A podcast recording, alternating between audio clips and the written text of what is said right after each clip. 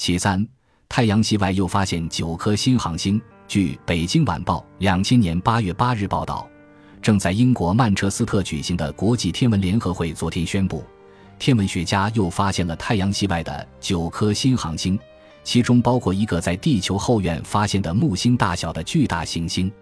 至此，科学家们在一周内宣布发现的新行星数目已达十颗。与会的科学家表示。